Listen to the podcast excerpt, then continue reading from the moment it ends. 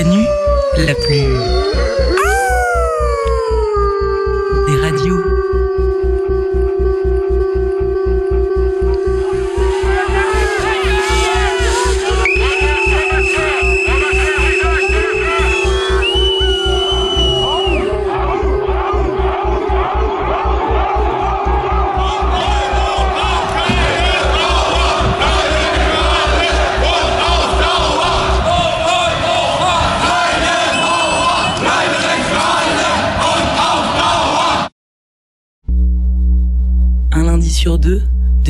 de 18 à 19h, le chant des meutes.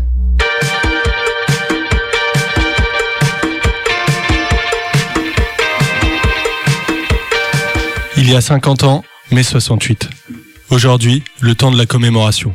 Les tenants d'une mémoire officielle rejouent les événements, mettent en scène la contestation. Le pouvoir absorbe, digère, puis donne à voir. Au mieux une révolte culturelle bon enfant, au pire un tournant libéral. Vidant de toute sa substance révolutionnaire, ce moment insurrectionnel passé dans la grande essoreuse de l'histoire. Mais à l'ombre de cette histoire officielle, de ces gesticulations mémorielles, une commémoration en acte, mieux, une poursuite de ce que certains ont esquissé en mai 68 se dessine aux quatre coins du pays. La défense de la ZAD, le mouvement étudiant, le 1er mai parisien, la lutte des cheminots. Nous, on a choisi de s'intéresser à ce qui s'est passé à Lyon durant cette période, d'esquisser à grands traits ce que fut pour partie le mai lyonnais. Bon voyage dans le temps. «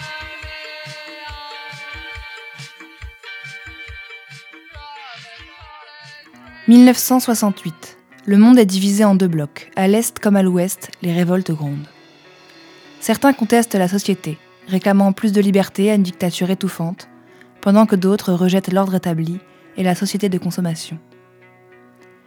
En Europe comme en Amérique, l'opposition massive à la guerre du Vietnam domine la vie sociale et politique. Les États-Unis connaissent aussi, un siècle après l'abolition de l'esclavage, des manifestations contre la ségrégation raciale encore en vigueur dans les États du Sud. À l'Est, la contestation du communisme soviétique et la révolution culturelle en Chine ébranlent les régimes en place. En voici les grandes lignes.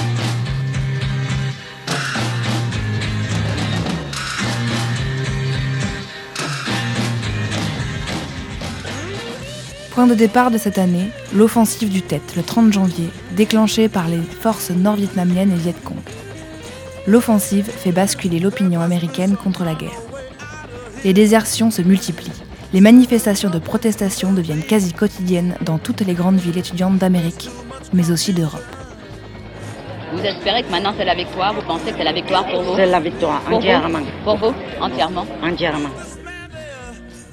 Le 30 janvier, la police arrête à Varsovie une cinquantaine d'étudiants qui manifestaient contre l'interdiction d'une pièce du répertoire classique pour cause d'allusions anti-russes. C'est le début d'une agitation estudiantine qui culmine en mars avec la grève des universités et des affrontements dans la rue. En Italie, les étudiants occupent la fac d'architecture de l'université de Rome. La police intervient, évacue et occupe les lieux. Le 1er mars, les étudiants décident de reprendre la fac investie par la police. Les affrontements dégénèrent rapidement sur tout le campus et étonnamment, les étudiants s'avèrent être en mesure de résister aux charges de la police. À la fin de l'affrontement, les fascistes occupent la fac de droit, tandis que les étudiants de gauche occupent celle de lettres. Les étudiants italiens contestataires dénoncent le caractère féodal de l'université. Pour l'enseignant, l'université est un fief. Pour l'étudiant, l'université n'est qu'un moyen de répression. À Berlin-Ouest, l'opposition à la guerre se manifeste dès le week-end des 16 et 17 février, avec la tenue d'un congrès international sur le sujet. Il rassemble 3000 délégués de différents pays à l'appel du syndicat des étudiants socialistes allemands, dirigé par Rudi Dutschke. Le 11 avril, Rudi Dutschke est atteint de deux balles dans la tête. Il va s'en tirer péniblement, mais ses partisans mettent immédiatement en cause la presse populaire et conservatrice du groupe Axel Springer. Dans toutes les villes allemandes se multiplient les manifestations dirigées contre le groupe de presse et les institutions américaines. Atteint de plusieurs balles à la tête dans le courant de l'après-midi, Dutschke est dans un état grave. Contre quoi la victime de l'attentat et ses fidèles s'insurge-t-il depuis longtemps déjà? Indiscutablement, l'agitation, parfois très violente, qu'ils entretiennent, présente un caractère politique. mais il faut situer l'origine de leur révolte dans le caractère moyenâgeux des facultés et universités allemandes. À Londres, le 17 mars 68, 25 000 personnes marchent sur l'ambassade américaine. Ils sont accueillis à coups de matraque par la police.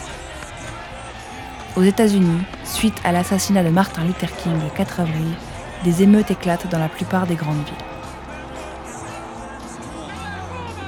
À Prague, une révolution de palais survient le 5 janvier 68 avec l'arrivée d'Alexander Dubček au secrétariat général du Parti communiste tchécoslovaque.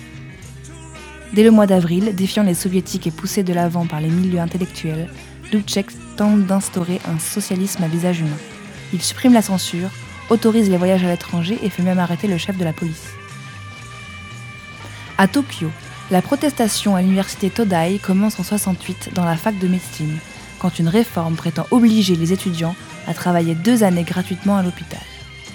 900 étudiants et étudiantes forment un comité de lutte. Le 27 janvier, celui-ci vote la grève illimitée et le boycott des examens.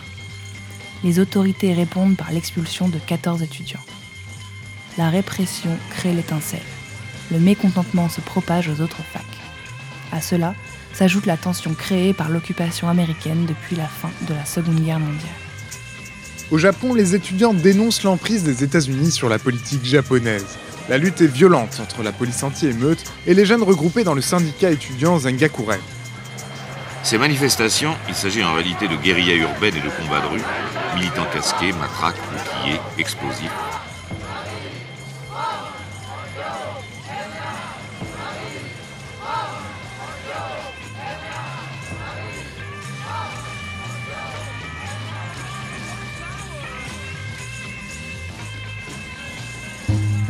Radio Canu, la plus. Des radios. C'est complètement imbécile. C'est la- l'aberration démocratique, ça. Vous voyez à la force de vouloir. De... Alors tout le monde va parler. Or malheureusement, parler, c'est un art. Un lundi sur deux, de 18 à 19h, le chant des meutes. En France, c'est l'apogée des Trente Glorieuses. La société de consommation s'est installée dans les mœurs, sans que l'on prenne vraiment conscience de toutes ses implications, ni des déséquilibres mondiaux qui se développent. Le pays sort d'une guerre qui a marqué les esprits et est dirigé par un militaire. Ces pratiques autoritaires suscitent une, une critique croissante. L'ORTF, détentrice du monopole de l'audiovisuel, se fait ouvertement le relais de la propagande officielle. Et depuis quelques mois, voire une année, des symptômes importants d'une détérioration de la situation économique française ont fait leur apparition. Le nombre de chômeurs s'accroît régulièrement. La grande grève des mineurs de 63 a signalé le malaise d'un monde de la mine qui vit ces dernières années avant le début d'une crise fatale. Un nombre important de grèves se tiennent aussi entre 66 et 67, en région parisienne comme en province. Répondant à l'appel de leur syndicat, un grand nombre de travailleurs parisiens ont défilé de la place de la Bastille à la place de la République. Groupés par localité, par profession ou par entreprise, ils ont proclamé leur inquiétude devant le projet de loi autorisant le gouvernement à user des pouvoirs spéciaux en matière économique et sociale 2 millions de travailleurs sont payés au SMIG et se sentent exclus de la prospérité, dont beaucoup d'ouvriers des usines, de femmes ou de travailleurs immigrés. Les salaires réels commencent à baisser et les travailleurs s'inquiètent pour leurs conditions de travail. Les syndicats s'opposent ainsi aux ordonnances de 67 sur la sécurité sociale. Des bidonvilles existent encore, dont le plus célèbre est celui de Nanterre, directement sous les yeux des étudiants. Les années 60 sont aussi celles de l'affirmation de la jeunesse, qui représente un tiers de la population, en tant que catégorie socioculturelle et politique à part entière. En particulier, la jeunesse a maintenant sa propre culture, avec une presse qui lui est destinée comme Actuelle ou Harakiri, des émissions de radio très suivies.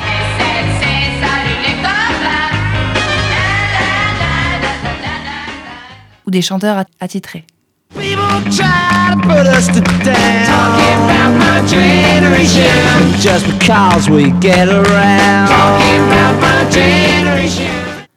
Elle a aussi ses propres malaises et ses propres revendications, notamment en matière de liberté sexuelle, que les pouvoirs publics et le monde adulte tardent à comprendre.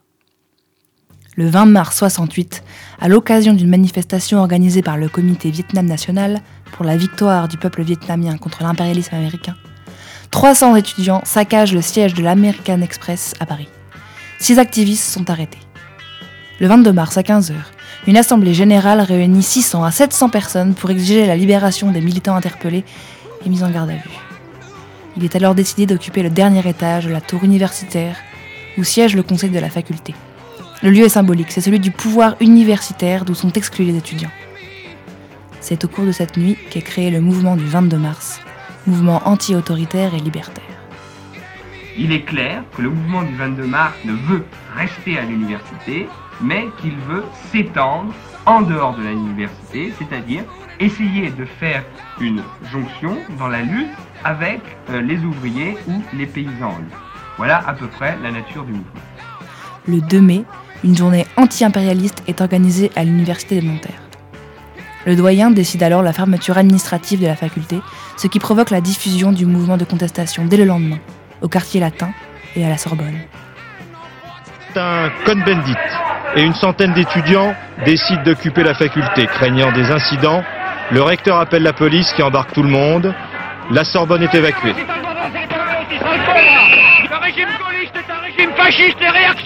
Le vendredi 3 mai, la cour de la Sorbonne est occupée par 400 manifestants qui tiennent un rassemblement sans heure particulier. Devant le risque d'une attaque des étudiants d'extrême droite, le recteur de l'Académie de Paris, président du conseil de l'université, requiert les forces de police pour rétablir l'ordre en expulsant les perturbateurs. La Sorbonne est évacuée par une intervention musclée. C'est le premier pavé de mai 68. D'un coup, le jeune homme fait mouche, le policier assis dans le car est atteint en plein visage. Il est 17h30, boulevard Saint-Michel, ce vendredi 3 mai.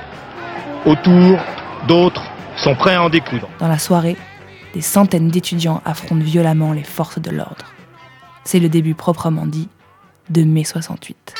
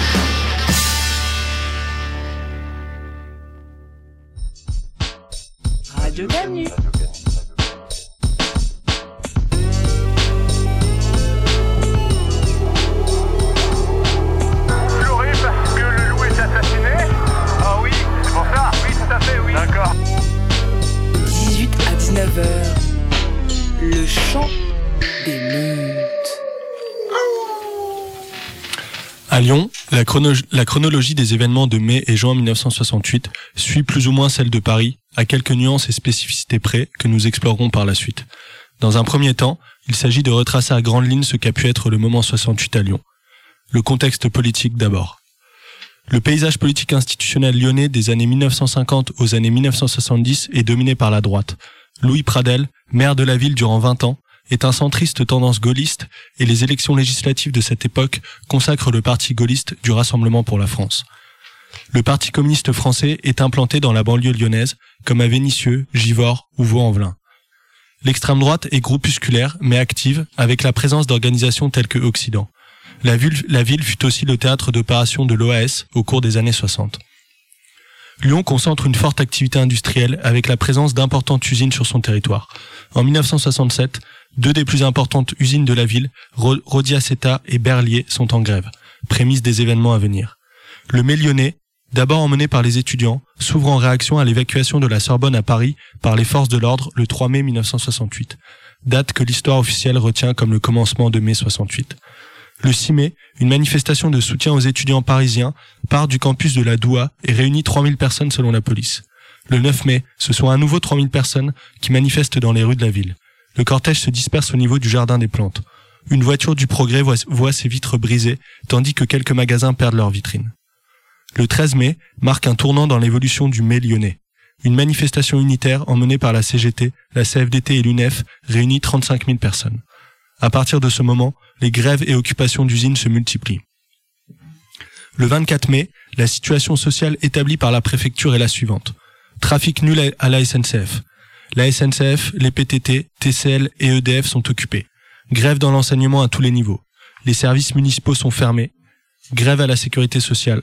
111 entreprises sont en grève. Tous les grands magasins, à l'exception de deux enseignes, sont fermés. Et les journaux sont en grève. La CGT, syndicat majoritaire dans le monde du travail, cherche à garder la main mise sur le mouvement contestataire. Sa direction se méfie déjà de ceux qu'elle nomme les gauchistes. Les consignes pour le mouvement de grève et d'occupation sont claires. Veiller à l'entretien des machines, empêcher toute dégradation et pas de contact avec le mouvement étudiant. Le mouvement étudiant, quant à lui, fleurit. La faculté des quais Claude Bernard, rebaptisée quai Cohn-Bendit, devient l'épicentre de la contestation et le siège des organisations d'extrême gauche telles que le PCU, l'UJCML, les JCR, la FER ou encore le mouvement du 22 mars. Le désir de réforme universitaire côtoie, voire s'entremêle au désir révolutionnaire. Les lycées, principalement les lycées techniques, sont eux aussi occupés. Le 24 mai, une, importante manifestation du mouvement étudiant réunit 4000 personnes. Des affrontements éclatent avec les forces de l'ordre et durent jusque tard dans la nuit.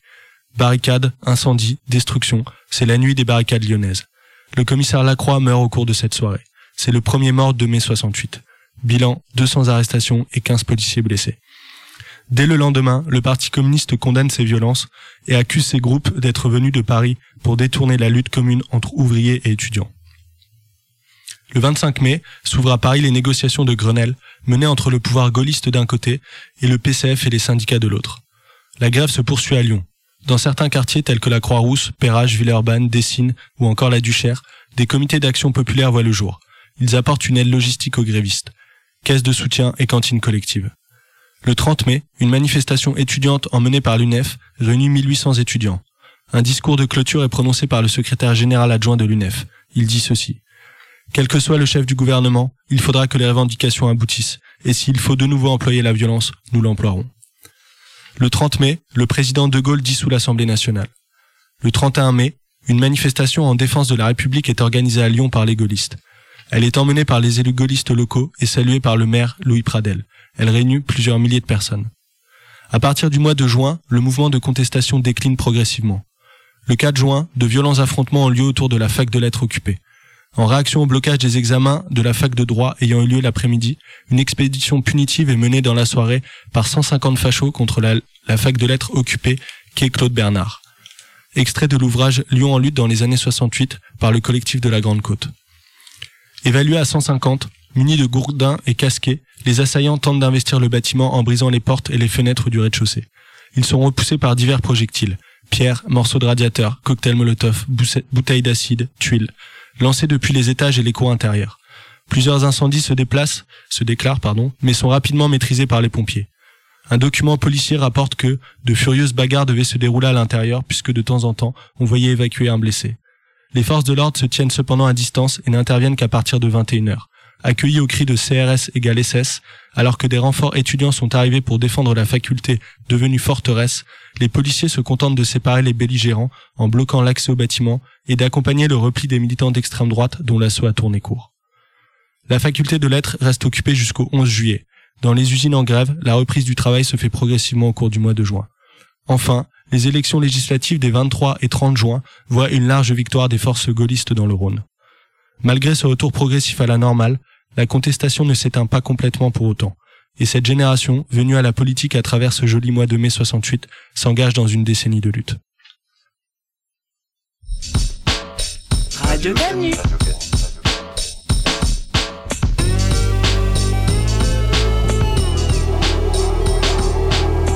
Pleurer parce que le loup est assassiné Ah oui, c'est pour ça Oui, tout à fait, oui. D'accord. 18 à 19h. Le chant des meutes. En décembre 1967, les grévistes de l'usine de nylon Rodiaceta, située à Lyonvez, avancent des revendications et des modes d'action repris en 68, comme la baisse des cadences. Des hommes, pas des robots. En mai 68, le pôle lyonnais se caractérise par sa précocité et par son ampleur, et émerge rapidement au début du mouvement. Le 20 mai, de nombreuses entreprises sont occupées, telles que Berlier, Rodiaceta, Richard Continental, Snav, SNCF, Brandt ou encore Camping Gaz. Les services municipaux, égouts, services des eaux, bureaux d'hygiène, buanderies, etc., sont également en grève. Nous vous proposons d'écouter un extrait du journal du 20 mai 68. Les usines prennent aujourd'hui un autre aspect, tel la raffinerie de Fézin qui est arrêtée depuis ce matin 6 heures. Seuls restent en place les piquets de sécurité. 1200 personnes sont en grève, fabrication et distribution sont stoppées et les locaux sont occupés. Même situation à Rodiaceta, que ce soit à Lyonvais, Saint-Fons ou péage de Roussillon, le mouvement touche près de 10 000 personnes. Autres usines touchées, Kuhlmann. Chez Berlier, également, 12 000 personnes ont cessé le travail et occupent les ateliers, exposant leurs revendications.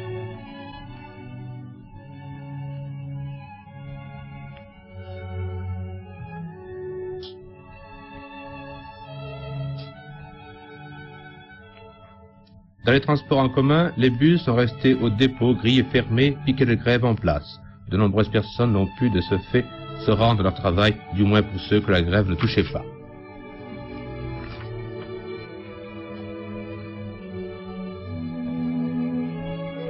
À la SNCF, les images parlent elles aussi d'elles-mêmes, le trafic est complètement bloqué, les locaux occupés, la grève est suivie à 100% par le personnel, sauf pour les équipes de sécurité. Les denrées périssables ont été acheminées dans les meilleurs délais. Image insolite aussi que celle prise par nos caméramens à l'aéroport de Bron, où le trafic est totalement paralysé. Locaux déserts, tandis que sur les pistes, quelques avions bloqués au sol attendent de problématiques passagers. Ces images se répètent dans de nombreux domaines et Lyon offre par endroits le spectacle d'une ville frappée de paralysie.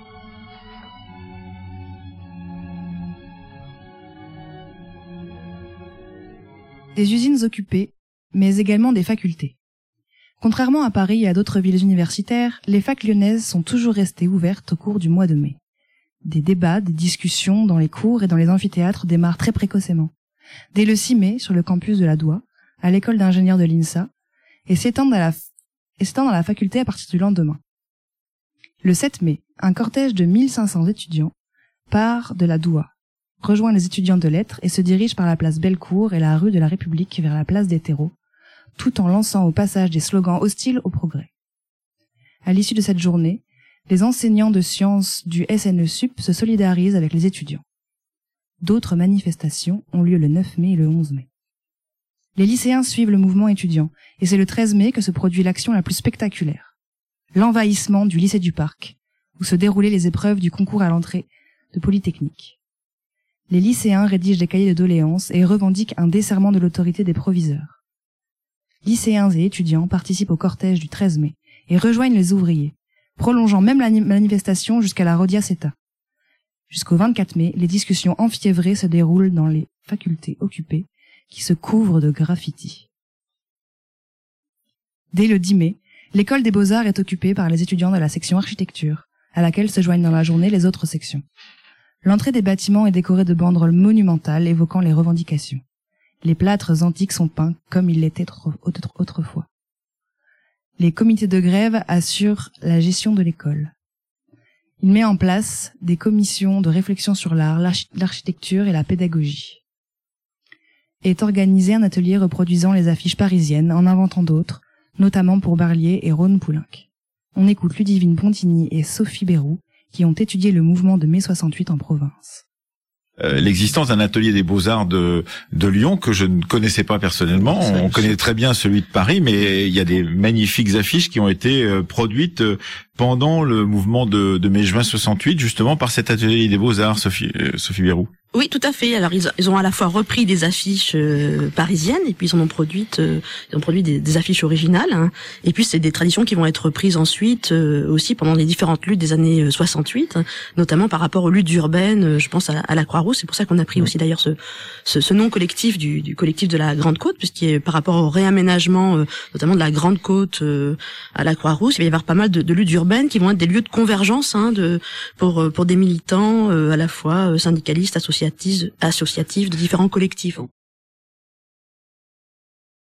On invente, euh, sinon des, des, formes et des dispositifs, du moins des projets, des imaginaires. Donc, ce qui est très frappant, c'est que dans ces assemblées, dans ces comités de grève, ces comités d'action, ces comités de quartier, on, on essaie vraiment de penser euh, euh, la société, les manières de la changer, les manières de changer la vie, ça c'est très fort. La question de l'art est souvent posée, aussi la question de la culture, c'est la raison pour laquelle ce qui est aussi nouveau, c'est que des lieux comme des théâtres, des maisons de la culture, des maisons de jeunes sont occupés, qu'il y a des délégations de salariés euh, qui viennent dans les universités occuper, ou les lycées d'ailleurs, parce qu'il faut se rappeler l'importance des lycées mobilisés, l'importance des élèves de lycée qui formulent des cahiers de doléances, des cahiers de revendications qui sont de véritables projets pédagogiques tout à fait passionnants et stimulants auxquels parfois peuvent participer des salariés en grève. Euh, parfois, ils organisent d'ailleurs euh, des, des, conférences de presse communes où on les voit euh, discuter euh, en commun de, de projets aussi d'ouverture, de démocratisation de, du rapport au savoir et à l'enseignement. Euh, il faut parler de l'art aussi parce que bien sûr on a en tête les, les, les magnifiques affiches des, des, ateliers dits des beaux-arts, euh, dits plutôt ateliers populaires. Mais ce qui est frappant, c'est que dans certaines usines en grève, des euh, ouvriers et ouvrières se réapproprient des pratiques artistiques. Les 403 sont renversés, la grève sauvage générale. Les forts finissent de brûler, les enragés ouvrent le bal. Il est 5 heures, Paris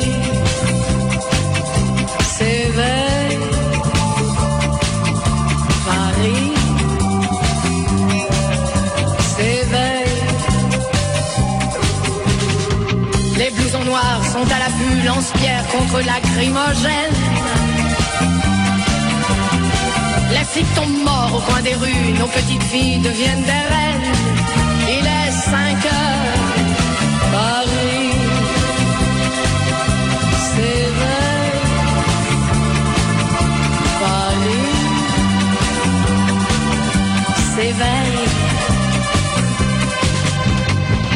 tour Eiffel, la chauve-pied, l'arc de triomphe est renversé. La place Vendôme n'est que fumée, le Panthéon s'est dissipé. Il est 5 heures,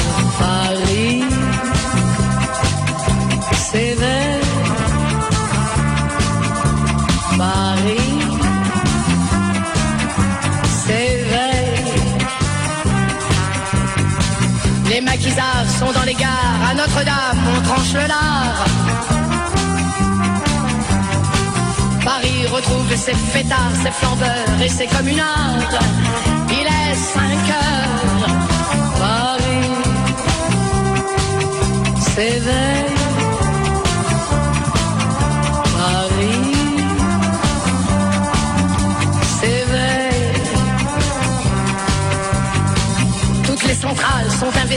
Les bureaucrates exterminés. Les flics sont sans merci pendus à la tripaille des curés. Il est 5 heures, Paris s'éveille. Paris s'éveille. Le vieux monde va après Paris, le monde entier. Les ouvriers sans Dieu, sans maître, autogestionnent la cité.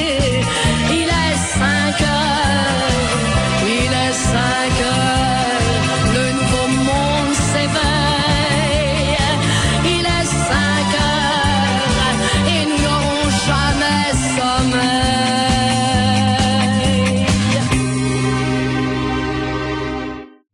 Le mouvement étudiant s'émancipe de la structure syndicale. L'UNEF est discrédité.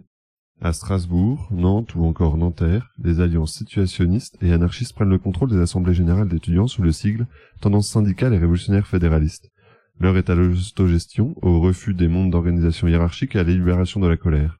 Du côté des ouvriers, les syndicats sont considérés comme bureaucratisés. Des modes d'organisation autonomes sont créés directement par les travailleurs et travailleuses en lutte. Grève sauvage, prise de parole, occupation et séquestration expriment une forte combativité chez certains salariés. Les ouvriers ne se reconnaissent plus dans les revendications syndicales qui demandent de simples augmentations de salaire. Ils contestent l'ordre usinier avec ses cadences, sa hiérarchie, ses horaires et ses conditions de travail. Seuls les conseils ouvriers et l'auto-organisation dessinent des perspectives émancipatrices. L'heure est à l'occupation des usines, de jour comme de nuit pour faire tourner et garder en état de marche leur outil de travail. Cependant, lorsqu'éclatent les premières nuits de barricades, à partir du 10 mai, le ton change. Le monde ouvrier, à son tour, entre en scène. Les ouvriers de Renault, comme ceux de Sud Aviation à Nantes, occupent les usines. L'usine de Boulogne-Billancourt est occupée après celle de Flins. À l'intérieur de l'usine, les meetings se tiennent autour des délégués syndicaux. Les revendications sont précises. Cependant, des orateurs déclarent les étudiants veulent rendre plus humaines leurs universités et nous, travailleurs, nous voulons rendre plus humaines nos usines.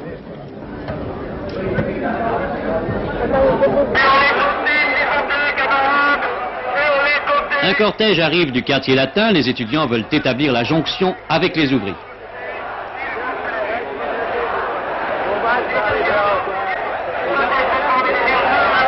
L'usine restera fermée, les occupants s'opposent à l'entrée des arrivants à l'intérieur, ils veulent éviter de créer l'occasion d'une intervention des forces de police.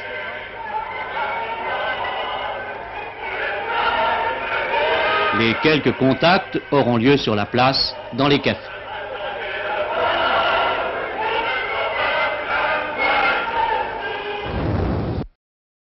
Les ouvriers, bien que s'inspirant des revendications des étudiants, refusent de les faire entrer dans l'usine. Les syndicats s'opposent à cette colère de la jeunesse qu'ils ne peuvent encadrer.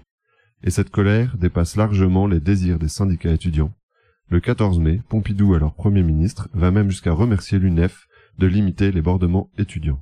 Les dirigeants des organisations représentatives d'étudiants et de l'UNEF en particulier ont cherché, au plus fort de cette crise, à écarter les provocations des extrémistes. C'est donc aussi grâce à eux que nous pouvons aujourd'hui faire de ces nuits d'émeute un bilan qui ne soit pas trop lourd. Mais il n'y avait pas là que les étudiants de l'UNEF.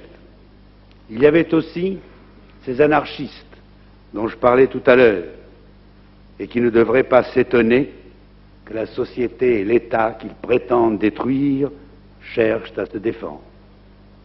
Il y avait encore, et ceci est plus grave, des individus déterminés, munis de moyens financiers importants, d'un matériel adapté au combat de rue, dépendant à l'évidence d'une organisation internationale, et dont je ne crois pas m'aventurer en pensant qu'elle vise non seulement à créer la subversion dans les pays occidentaux, mais à troubler Paris au moment même où notre capitale est devenue le rendez-vous de la paix en Extrême-Orient.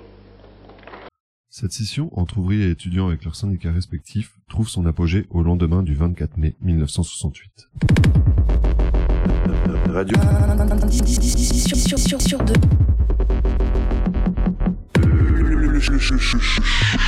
Radio Canu. Un lundi sur deux.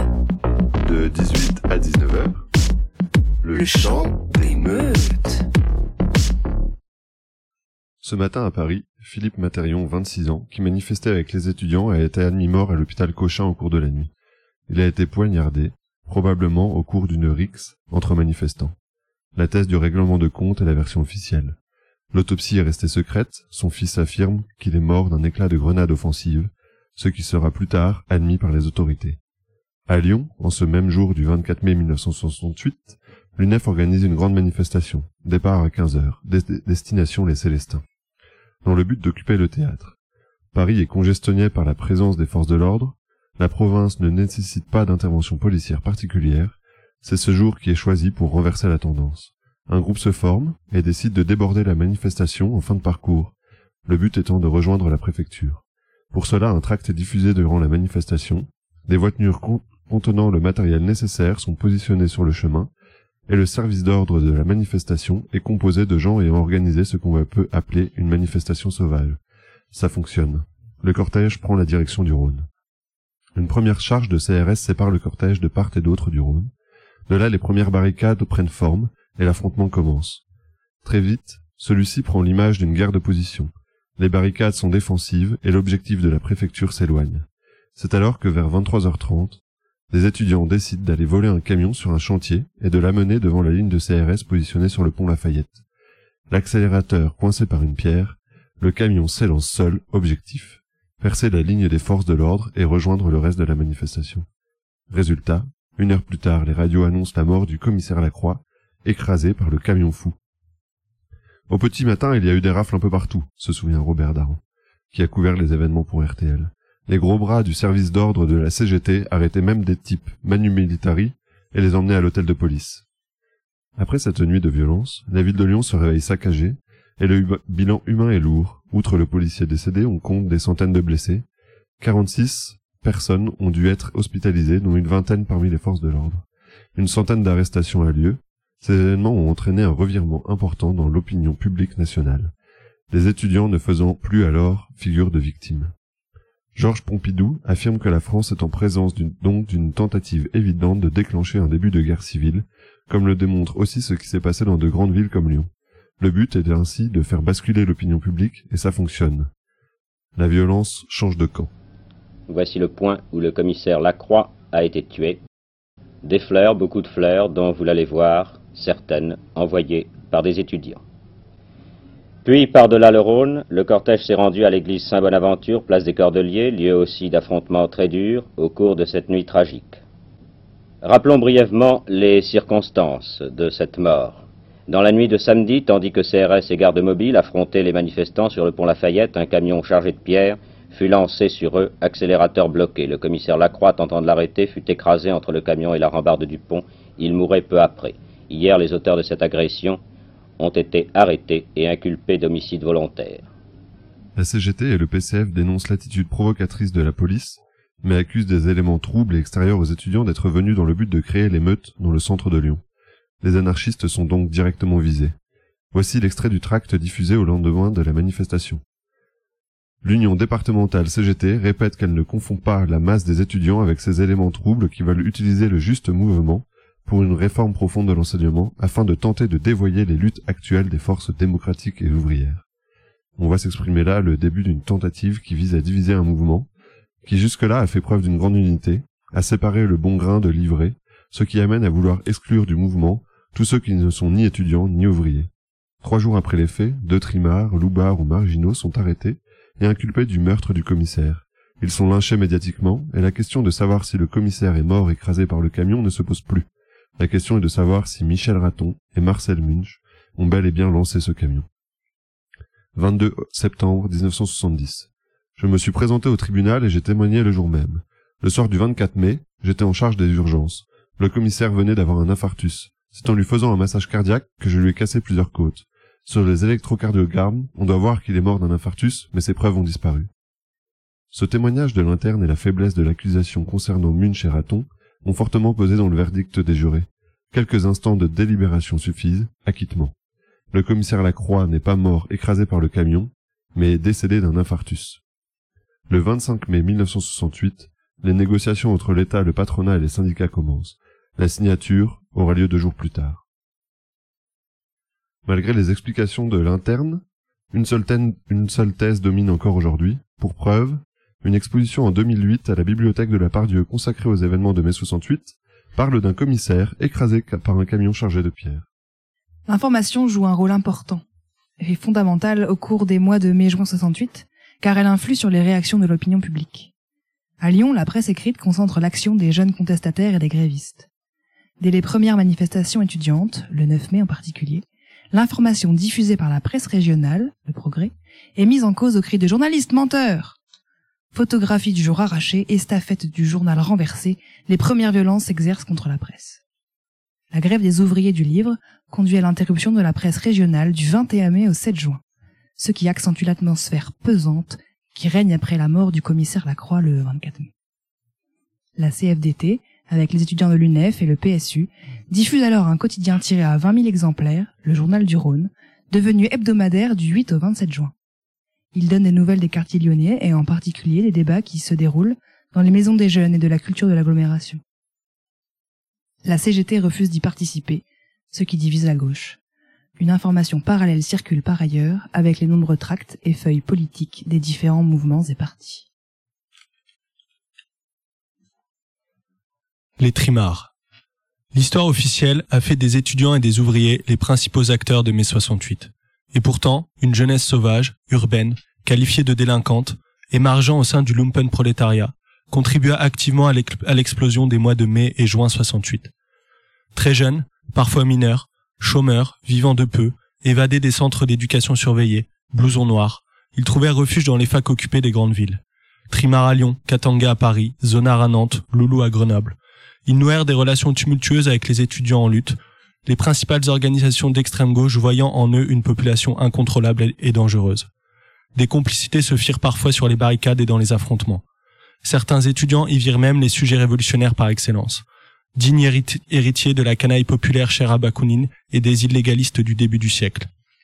Cette confrontation de monde, voire de classe, ne, ne se fit pas sans mal, venant parfois bousculer la rhétorique bien huilée de certains discours théoriques. Claire Rosia, qui leur a consacré un livre intitulé Trimard, pègre et mauvais garçon de mai 68, évoque en ces termes la place de cette jeunesse dans la mémoire de mai 68. Mais qui pourrait se soucier des trimards, eux qui ne représentent personne, eux qui sont tous fils de si peu? Effectivement, ils sont nommés alternativement délinquants ou psychiquement malades parce qu'ils inquiètent.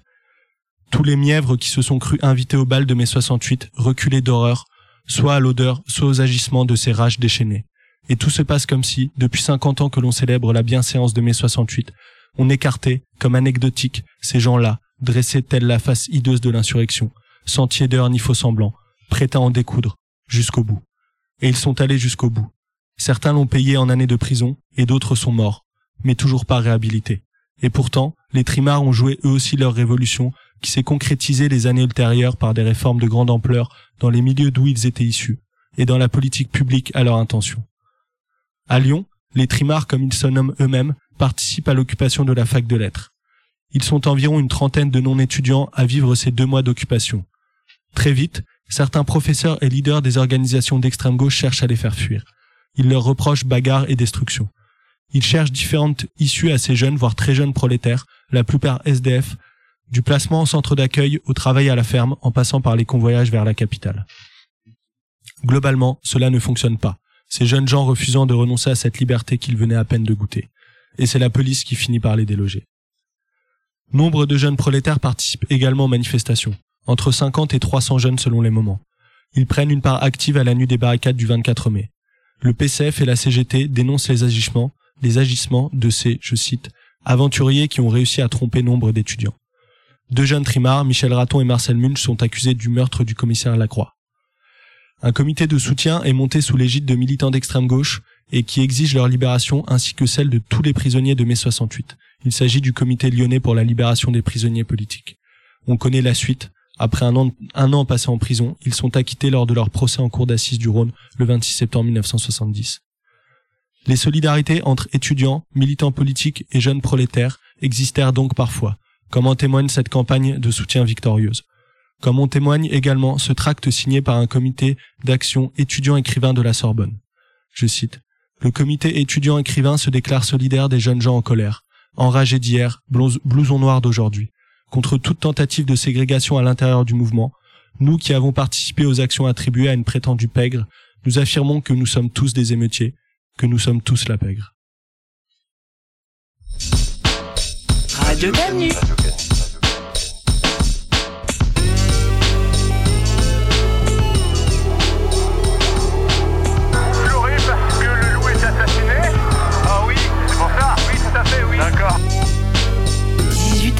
À 19h. Le chant des meutes. La mémoire de mai 68 n'a eu de cesse d'être confisquée et remaniée depuis 50 ans. C'est à une véritable mise en musée que l'on assiste. Comme si mai 68 avait fait partie d'un autre temps, d'un autre monde.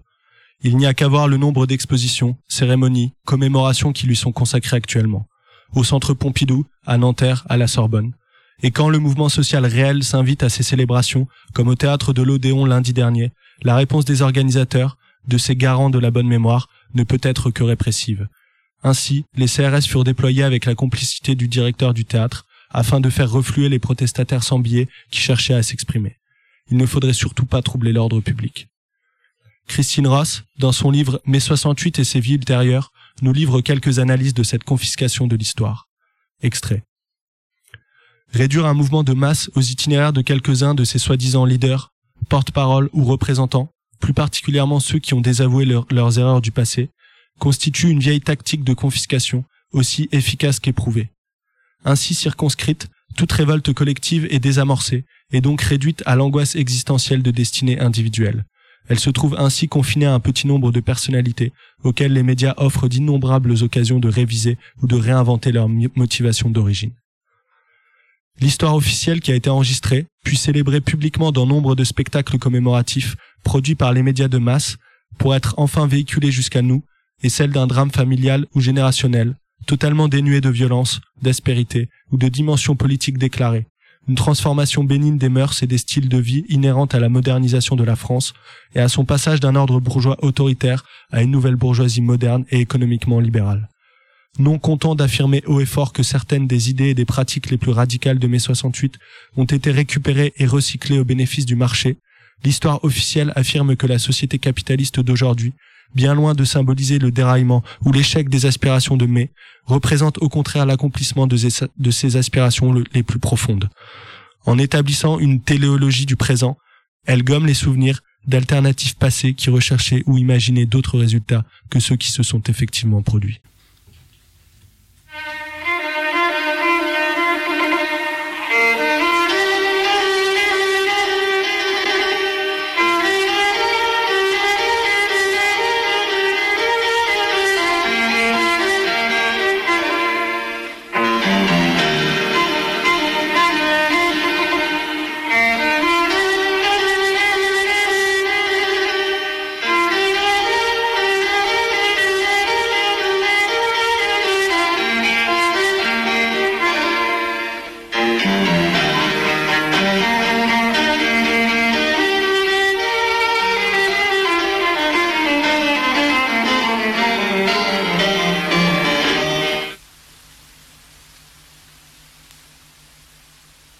La vie des sociétés dans lesquelles règnent les conditions modernes de production s'annonce comme une immense accumulation de spectacles.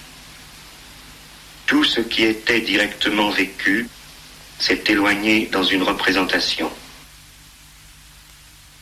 Les images qui se sont détachées de chaque aspect de la vie fusionnent dans un cours commun où l'unité de cette vie ne peut plus être rétablie. La réalité considérée partiellement se déploie dans sa propre unité générale en tant que pseudo-monde à part, objet de la seule contemplation. La spécialisation des images du monde se retrouve accomplie dans le monde de l'image autonomisée où le mensonger s'est menti à lui-même.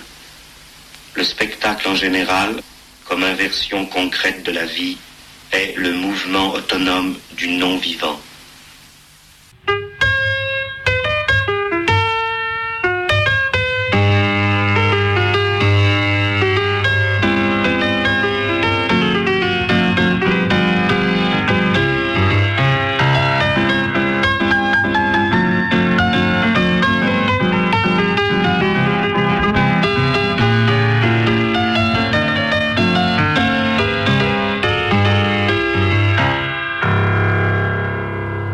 Veut dire, ça veut dire quelque chose qui est très net. C'est que la France de 1968 n'est pas le, n'est pas le de 1917, que le niveau politique est beaucoup plus élevé, que les moyens d'information de masse te permettent des charnières, des courroies de transmission vers les masses qui sont tout à fait nouveaux. Lénine ne disposait pas de la radio, il ne disposait pas des reportages en direct. La, la- la science, la, la, la société et la science. Enfin, écoutez, on a, on, a, on a dans notre camp la masse des scientifiques de ce pays. Ça veut, pas, ça veut dire quelque chose, nom de Dieu. Et, et par rapport à. euh, par rapport à Alors là, là, là, là, là, on s'y charrie. Vous ne pas. non, non. Vous avez tort. Vous avez On tort. suivra sur la- les leçons d'artillerie, mais plus sur l'utilisation de l'ORTF. Mais je te parle pas de l'utilisation. Qui, qui- qui te parle de l'utilisation de l'ORTF Tu fais allusion, quoi. Quoi? Tu fais allusion, non, non Absolument pas. Absolument pas. Je ne fais pas allusion à l'utilisation de l'ORTF. Euh, euh, mais mais, mais, mais euh, ce que je dis, c'est ceci. On n'a plus que foutre des élections. Et on n'a plus que, on n'a pas, on n'a pas besoin d'un parti électoraliste. Ce qu'il faut. Mais, on a besoin, mais dans ton optique, on a besoin d'un parti révolutionnaire. On a besoin d'un mouvement révolutionnaire. Ah oui, qui fera quoi pour se centralise, faut bien mais- qu'il ait Mais- une direction centralisée. Mais il qu'il y ait oui, mais qui soit la- capable mais- d'élaborer une mais mais révolutionnaire d'accord, précise. mais la direction- Laissez-moi parler une seconde si vous m'interrogez, ou alors je vous écoute, moi je veux dire, je suis tout à fait d'accord. Euh, il faut toujours. Euh, le truc fondamental, à mon sens, c'est ceci, c'est qu'il faut que ce mouvement permette la discussion permanente et l'affrontement des idées. Que ce soit plus comme les vieux partis où la vérité vient d'en haut et où les membres du parti sont priés d'écouter. Eh, oui, mais c'est fondamental, c'est une conception complètement différente d'un parti Oui, mais ça c'est une question de méthode, mais pour la direction Oui, du mais mouvement, pour la réalisation, justement. Quand on a commencé ce mouvement, il en était dans, un ghetto? La classe ouvrière considérait les étudiants comme des, fils de bourgeois incapables de se battre contre la, police et qui foutraient le camp en premier. Qu'ils sont des fils de bourgeois. Oui, enfin, même Oui, ça, oui, même Oui, ça, on peut dire. on peut dire- une- Marx a, a dit qu'on ne juge pas les hommes par rapport à leur origine socio- sociale, mais par rapport à pas leur puissent être des alliés de la classe ouvrière,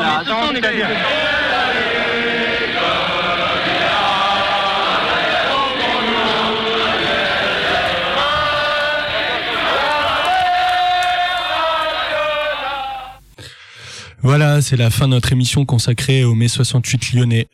Alors, euh, vous avez pu entendre comme musique euh, une musique du groupe Creedence Clearwater Revival, puis Jacques Leglou, Paris s'éveille. Euh, on vous a lu des extraits de plusieurs livres, Les années 68 à Lyon par le collectif de la Grande Côte, un autre qui s'intitule Trimard, Pègre et Mauvais Garçon de mai 68 par Claire Ozia, et enfin mai 68 et ses vies ultérieures par Christine Ross.